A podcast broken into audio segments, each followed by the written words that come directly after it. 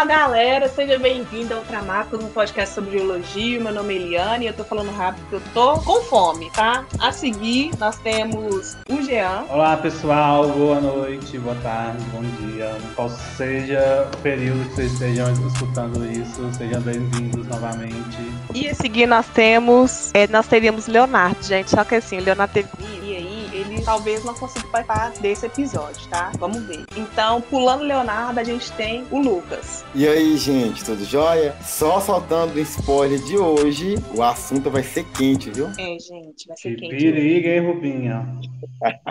Senhora, hein? Vai ser quente mesmo, porque eu não sei Parece- as meninas, mas Só- aqui no meu quarto, que é a minha produção, que é meu estúdio, eu não tô com o ventilador ligado porque faz barulho nesse podcast e eu já tô escorrendo suor. Então, assim, Ai, tu já gente. tem noção de como que vai ser hoje. Eu tô na porta.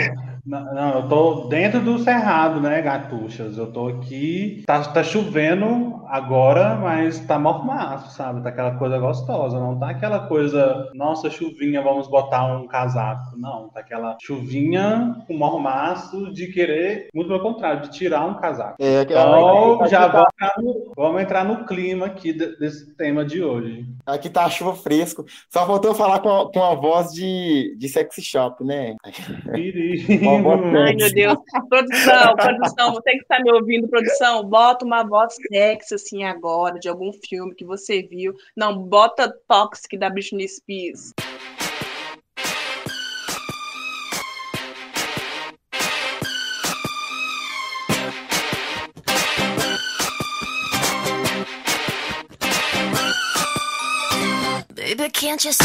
Quando ela começa, eu acho sexy. Coloca isso aí, produção. E no caso sou eu no futuro. Eliane no futuro, bota isso aí, tá? Então, gente, o assunto de hoje é um assunto tenebroso. É, produção, tá? Bota uma, um som de porta abrindo, tá? Nesse momento.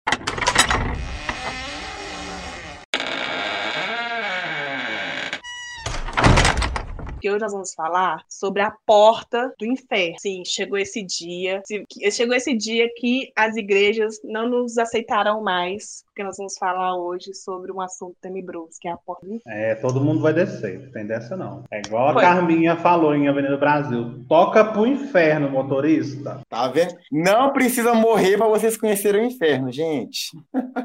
Ao menos é. a porta dele. É, pelo menos ver como é que é. Só checar se você realmente tem certeza de que você quer ir pro inferno. E depois de ter a certeza, dá tempo de fazer a conversão, hein? Lembrando que isso, esse lugar aqui dá pra conhecer vivo, né? Dá tempo, igreja. Dá É tempo. verdade, verdade. Você não precisa morrer para conhecer.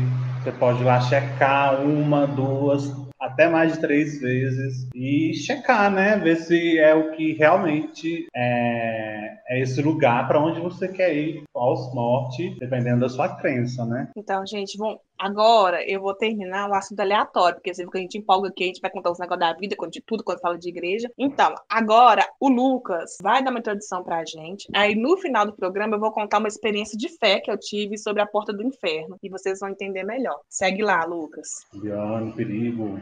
Então, gente, primeiro vamos começar a pergunta falando, né, o que que é a porta do inferno, né? Trata-se de uma cratera de Davasa, que é um buraco situado no deserto de Caracan, é, que chega a ter quase 70 metros de largura, cerca mais ou menos de 30 metros de profundidade e que está em chamas há mais de 40 anos. Não apaga não, tá? Vai, vai cuspindo chamas adoidado. Então, assim, por causa do fogo que se origina em suas profundezas é, subterrâneas, o lugar acabou ganhando esse apelido, né, de Porta do Inferno. É, logo mais falaremos da origem do buraco, mas antes de poder falar essa, essa origem, vamos primeiro colocar os pingos nos is. Primeiro, eu vou falar o que, que é gás natural. Define-se o gás natural como a parte do petróleo que se encontra em forma de gás ou em solução nas condições de temperatura e pressão dos reservatórios, mas que em condições atmosféricas apresenta-se em estado gasoso. Agora sim, vamos começar a falar sobre a origem do buraco. Eliane.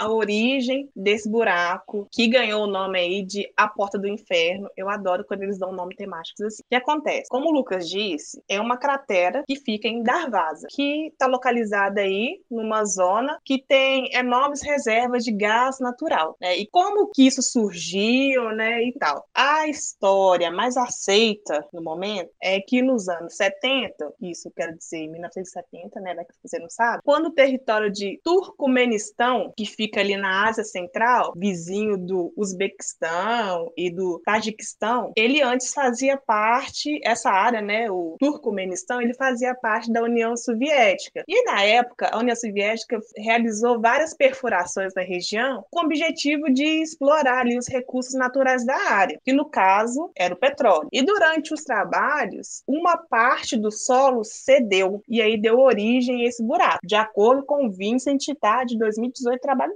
E aí o pessoal ali que estava trabalhando, né, que estava envolvido, cercou a área, falou: Ei, agora deu ruim aqui, né? Porque acabou a área aqui, cedeu esse solo aqui, o que, que nós vamos arrumar aqui agora? Aí verificaram, aí estudaram, perceberam que o gás era perigoso para as pessoas que estavam no lugar, né? E aí eles, não, a gente tem que dar conta disso aqui agora. Qual, é solu... Qual vai ser a solução para tratar isso aqui? Na época, os cientistas decidiram que era melhor atear fogo no buraco, porque aí ia extinguir o gás, né? E ia ficar de boa. Só que, como vocês já perceberam, deu ruim e as chamas elas não se apagaram. E isso já tem mais de quatro décadas. E tá queimando até hoje, provavelmente. Eu vi uma foto de 2019, ainda tinha fogo, então eu acho que ainda tá queimando lá, né? E assim, sabe o ser humano, vocês têm que entender que a gente, o ser humano, é um bicho, gente, esquisito. É um bicho que adora essas coisas, não pode ver essas coisas, que quer fazer um turismo, né? E assim, nego vai lá e esquenta o marshmallow lá naquele buraco, gente. Porque o ser humano, ele não tem noção. Então, como que funciona o turismo de lá? O Jean vai falar um pouco pra gente.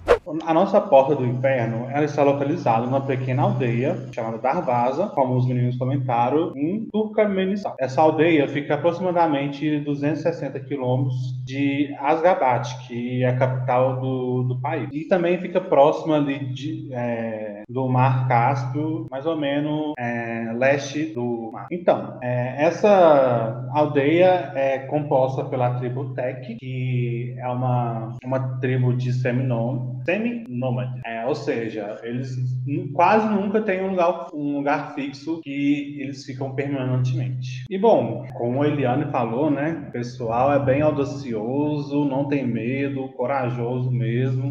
E eles tacam marshmallow lá na, nesse buraco, sem medo de ser feliz, sem medo de ingerir qualquer coisa estranha vindo do, do, do gás, é, gás natural que tá ali nessa boca do inferno, né? A porta do inferno. Porta, boca, né? Tudo tanto faz. É, é ali onde começa o inferno, entre aspas. E bom, é uma das principais atrações turísticas do, do país, né? Do país nome muito, pelo menos eu não vou falar. É, e para você ter acesso lá, você pode contar com transporte local, onde você chega na, na região do, do lá do deserto, onde está inserido a porta do inferno, e você pode ter acesso à borda da cratera. Você pode em qualquer horário que você quiser, tanto de dia, tanto de noite. E você sabe o que, é que você leva para botar lá, na, lá, no fogo, se você tiver coragem de comer, né? Você pode levar um marshmallow, você pode levar um milho, será? Uma coisa bem brasileira. Não sei se lá é possível ter milho, mas enfim, você escolhe o que, que você quer botar lá para você comer. Gente, a cara de alguém matar outra pessoa e jogar o corpo lá dentro, eu já tô imaginando Deus isso. me livre. O perigo aqui dali ser uma desembocadura de corpo. Certeza, eu não duvido Nossa, nada gente, também. Vai ficar queimando aí pra sempre. Nem a arcada dentária vai aguentar. É, pensa o cheiro. Que horror, credo. Ainda mais com a temperatura alta que lá tem, né? Sim, dá, vai fritar. É, já, já vai pro inferno, né? Já, já, fez um, já fez um trabalho. Morreu e vai direto pro inferno. Mas lá também deve ser bonita à noite, né? Imagina só, um desertão. Sim, sim. Lá o pessoal Nossa. fala que, né? Lá, lá esse,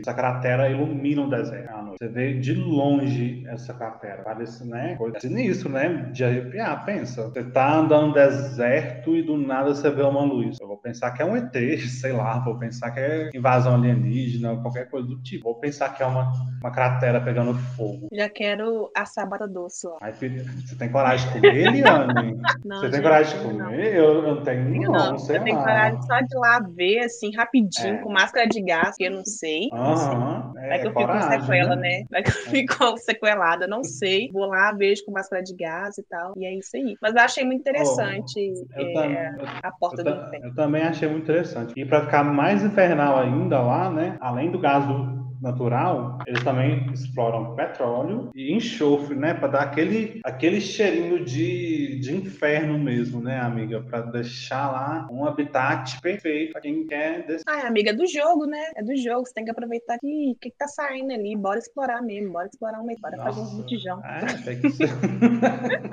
Bora fazer gás. E parece que lá tem um- alguns conflitos, né? Porque lá esse deserto, eles exploram ele bastante e, e mesmo assim a população não tem muito acesso, sabe? Tanto a gás metano, petróleo. É bem difícil, né? A, a história socioeconômica política é um babado lá, sabe? É, Aí tem- envolve um tanto de picuinha de, de Sim, exploração, assim, lá o, o forte, pelo menos nesse lugar aí, o, a, a exploração deles é mais é, é gás natural mesmo, né? uhum.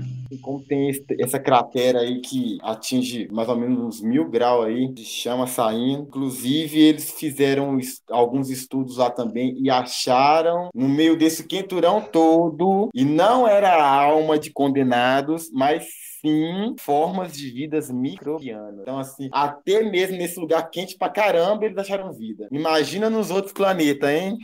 Ah, não gostei. Não gostei. Porque seria muito mais legal se fosse espírito, se fosse alma. um microorganismo? Ah, não, já tô cansada. Não quero.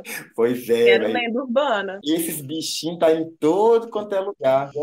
Dando É. frio ou dando quente, eles estão lá, firme e forte. Eu fico com a Eliane, viu? Ah, micróbio não, não me interessa. Não desrespeitando eles, né? Lógico. Fazem parte da nossa cadeia evolutiva, mas eu gosto do babado, eu gosto de coisas se mexendo, eu gosto de criaturas estranhas, feinhas, mas, né? Deixa, deixa as bactérias sobreviverem lá. Elas que lutem, literalmente, né? Quer queimar lá. Parece que elas gostam, né, gente? Beleza, gente. Vamos falar então pro ouvinte um pouco sobre esse negócio de exploração de petróleo, como é que lá, como é que é um pouco lá o Turcomequistão. É um nome muito difícil, Turcomequistão. Já até, já nem sei se eu tô pronunciando mais certo.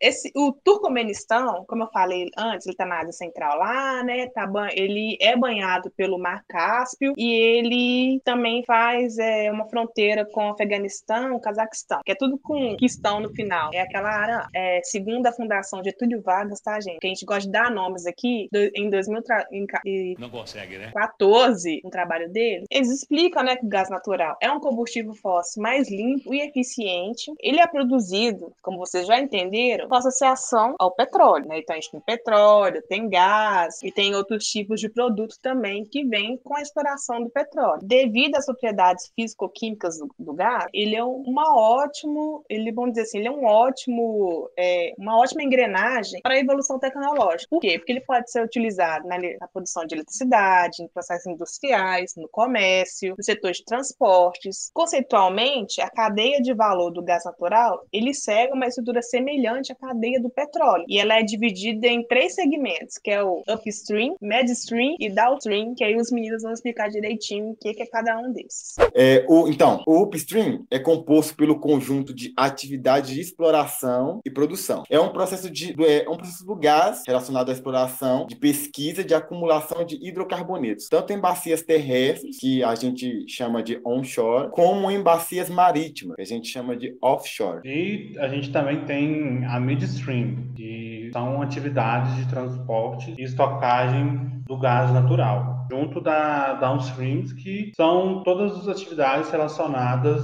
a tanta distribuição, venda, até chegar ao consumidor é, final do gás natural. Então tá, então Tá. agora, ouvinte, que a gente já te deu a informação que você veio atrás, que você veio por causa do post, a porta do inferno, e você achou legal. Por isso que você está ouvindo aqui. Então agora que a gente já te enganou com conteúdo, a gente deu conteúdo, agora a gente vai falar coisas aleatórias, como por exemplo, meu testemunho de fé. Meu testemunho de fé sobre a porta do inferno. Eu tive uma Conta, experiência de trabalho no hospital, antes de eu fazer a faculdade. E foi pelo. Lá no hospital então eu conheci alguém que me falou o que, que era geologia e poderia ser feito, e eu fui atrás, como eu disse, lá no episódio 00, lá no início do podcast. Eu trabalhava nesse hospital, no setor do SUS. E aí, você já deve imaginar como é a situação, né? Se você já foi atendido pelo SUS alguma vez, ou conhece alguém que já foi atendido pelo SUS, você sabe que demora, é muita gente e tal. E nessa época eu trabalhava num departamento específico, que era o departamento de oftalmologia. E assim, todo início de mês, iniciava-se as marcações dos pacientes fazerem os exames, seja ele de risco cirúrgico, operar de catarata, de glaucoma, ou exames simples, como por exemplo um fundo de olho, uma refração, exame de vista mesmo. E aí eu era a pessoa que ficava lá na frente no balcão atendendo essas pessoas. E no início do mês eu ficava parecendo, ai, deixa eu ver com quem eu posso, com a Funébria, não sei se o nome daquela personagem é Funébria, é um bonequinho roxo da MTV, sabe? Era uma pessoa bastante mal-humorada. É a Funélia. Funélia, então, não sei nem falar o nome. Então, gente, eu era aquela pessoa no início do mês. Por quê? Eu iria atender, porque eu faz... eu era a pessoa que realizava marcação, e a pessoa que realizava marcação, ela se podia. Por quê? Porque eu ia atender 600 pessoas, que era exatamente 600 pessoas, não estou mentindo. É claro que você tem o direito de não acreditar no que eu tô falando, mas eu atendia 600 pessoas num dia. 600 pessoas passavam por mim querendo marcar exames, e quando marcava e via a data, que era para daqui dois, três meses, você logo imagina que a pessoa não estava feliz, que ela estava perdendo a visão dela e ela só ia fazer o exame daqui dois, três meses. Então, além de eu atender 600 pessoas, eu tinha que escutar 600 lamentações. Ai, você faz ai. ideia do que se eu escutasse 600 lamentações. Quando chegava o início do mês, eu falava para todo mundo: abriu a porta do inferno. Para mim era isso, é exatamente isso. Quando o Lucas, que esse tema do Lucas, eu não falei do início, porque eu sou um pouco amnesiada. Quando o Lucas falou, vamos falar sobre a porta do inferno, me veio isso na mente na hora. Eu falei, gente, eu já estive na porta do inferno. Eu já fui a pessoa que recebia essas pessoas lá e dava uma má notícia para elas. A recepcionista do inferno, gente. Eu era recepcionista, porque assim, o médico, o médico podia demorar, mas quem escutava só eu, porque quando eles iam os médicos, o sorriso era de orelha a orelha, né? Porque afinal de contas, isso não é trouxa, o médico atender eles, eles não podia xingar o cara, é né? Tirar um tiro no pé. E eu que tava ali, que já tinha escutado todo o aborrecimento, que já tava arrancando os cabelos, né? Aquela coisa. Gente, eu saía de lá nessa época com a cara tão ruim, mas tão ruim, que quem passava por mim na rua não tinha coragem de me olhar duas vezes. A pessoa olhava uma vez e falava: caralho, essa menina tá possuída. Essa menina, olha, tá, gente, alguém ajuda essa é menina. Que, não, eu chegava em casa e minha família, nossa, eu acho que foi a pior época pra minha família. Eu chegava em casa, não queria ir na casa de ninguém, não queria ouvir ninguém, eu só queria ficar no quarto e apagar a luz e dormir. Imagina, só isso. amiga, 60 pessoas por dia, Deus me livre. 600 pessoas, eram 600. A gente dava senha. Quando eu chegava a trabalhar, a fila dobrava o quarteirão do local. Não vou falar o nome do hospital, mas assim, do... é um hospital bastante conhecido aqui em Belo Horizonte. O Lucas já trabalhou nele também. E assim, Gente, era 600 pessoas de verdade, 600. A gente dava 100, a gente tinha preparado 600 senhas, porque era o que a gente dava conta de atender no dia. Eu pegava às 7 da manhã e acabava às 17. Eu só saía do lugar para comer, mal saía para ir no banheiro. Tenso, tenso, tenso. Então, assim, era a porta. Pra mim, aquilo era a porta do inferno. Imagina pros pacientes, né? Que tinha que aguentar aquilo também. Acho que todo Sim. mundo já viveu essa porta do inferno em algum é, momento. É, todo mundo. E eu né? sobrevivi, irmão, irmã. E, sim, Deus é bom. Só quero falar isso. Você não entrou, né, amiga? Eu quero Você dizer que eu entrei e saí da porta do inferno. Eu não sei por qual. Né? O importante é que eu entrei e saí. E que, como dizem as empreendedoras, o bom de uma mulher que passou pelo inferno é porque ela sai da saída. Então, assim, tá aí, tá aí um diferencial para mim no mercado de trabalho. Eu passei pelo inferno e sei a saída. Ouviu empresa? Com certeza. É tenso, né? Mas, assim, e só lembrando que, que esse, esse, esse fenômeno, assim, barra acidente, barras maravilha, sei lá, é mais uma coisa esculpida, né? Mais um pela geologia, né? Você vê alguma coisa saindo, ah, gente, não taca fogo, não. Pode virar pró próxima porta do inferno, entendeu? Então, assim, tem que ter cuidado das coisas, tem que. A, a, por isso que a gente sempre vai buscar estudar para poder saber o que fazer, né? Hoje tem, também tem muita roda de roda de tudo, roda de discussão sobre antes de tomar alguma decisão, para nessa época isso foi um acidente, né? Que tá queimando até hoje esse acidente. Mas só que é para evitar esse certo tipo de acidente, né? Que a gente aí levanta os estudos e tudo mais. Não, mas você falou de um jeito que parece até Chernobyl. Do jeito que você falou. Não, mas, mas eles estavam com medo de, do, do gás sufocar as pessoas, né? Por isso Estavam que eles com tacaram fogo lá, Mas né? eu não entendi que é tóxico, eu vou tirar as pessoas, mas vou tirar fogo aqui. Ok, que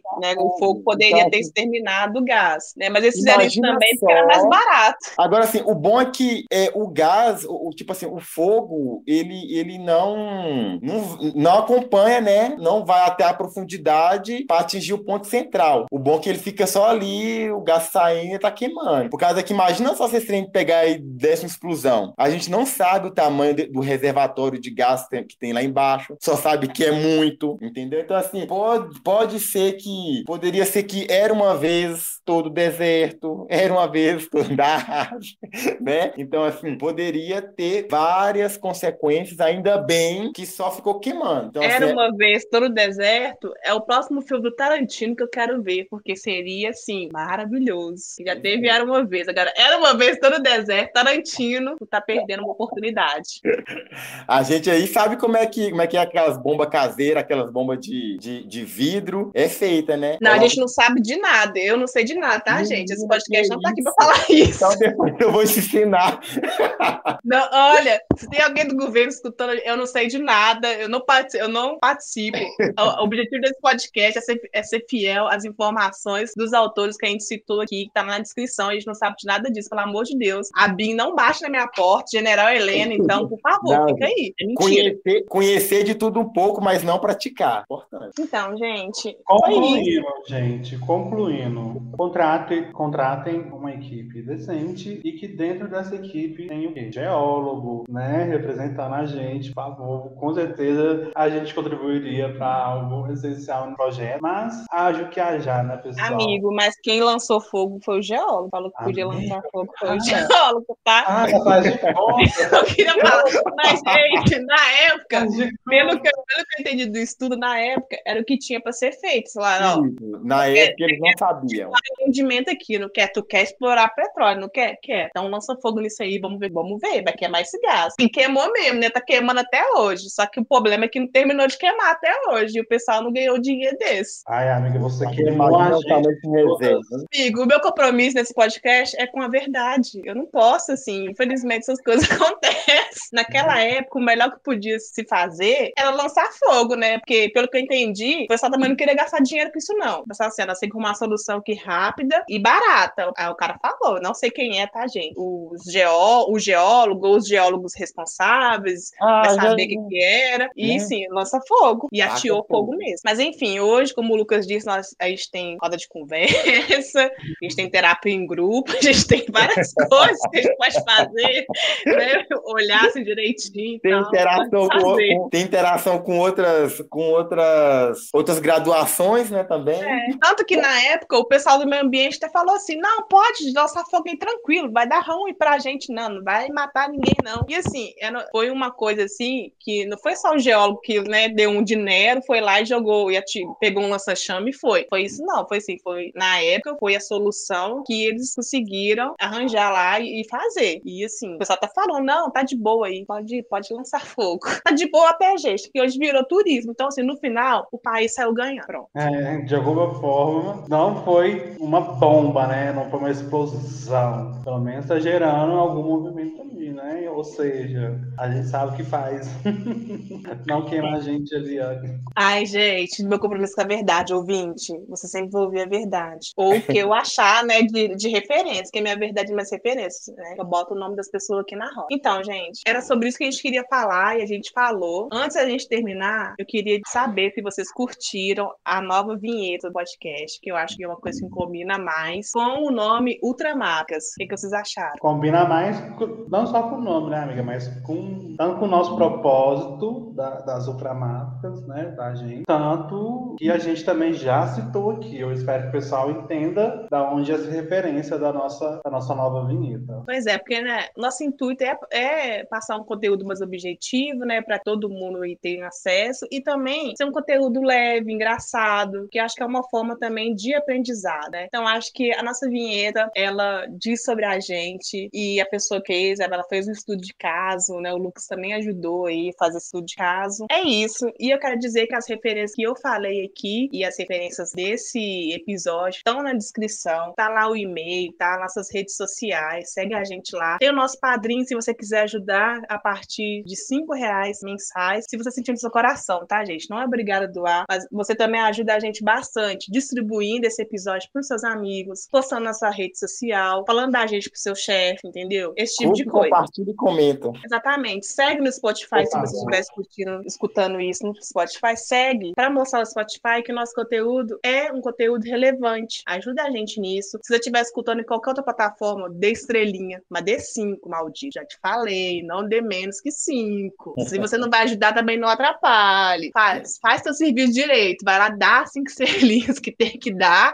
tá? Segue a gente, estuda aí. É isso, gente, por hoje. Obrigado, pessoal. Até a próxima. E, por favor, converse com a gente dê um feedback que vocês acharam desse podcast, desse episódio. Se você tiver algum tema, se você tiver alguma reclamação, enfim, qualquer coisa, qualquer opinião pra gente é ouro. Então, muito obrigado novamente e até a próxima. Muito obrigado, gente. Até mais. Valeu.